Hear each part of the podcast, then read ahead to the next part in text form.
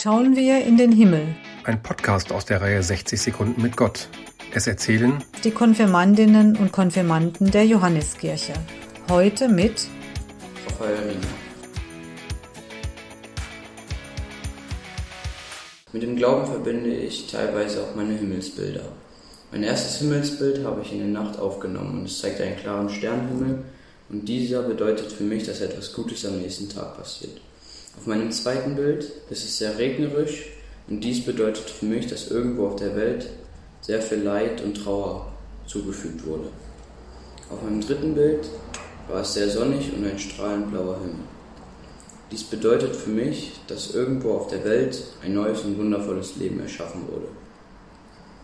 Mit dem Glauben verbinde ich allerdings auch, dass eine Verbindung mit Gott, die mich in schweren Situationen meines Lebens stärkt und für mich da ist. Wenn ich mal etwas Hilfe brauche bei einer Arbeit in der Schule zum Beispiel. Oder auch bei Menschen, die krank sind, ihnen wird von Gott geholfen. Im Podcast hörten Sie heute Raphael Riemer.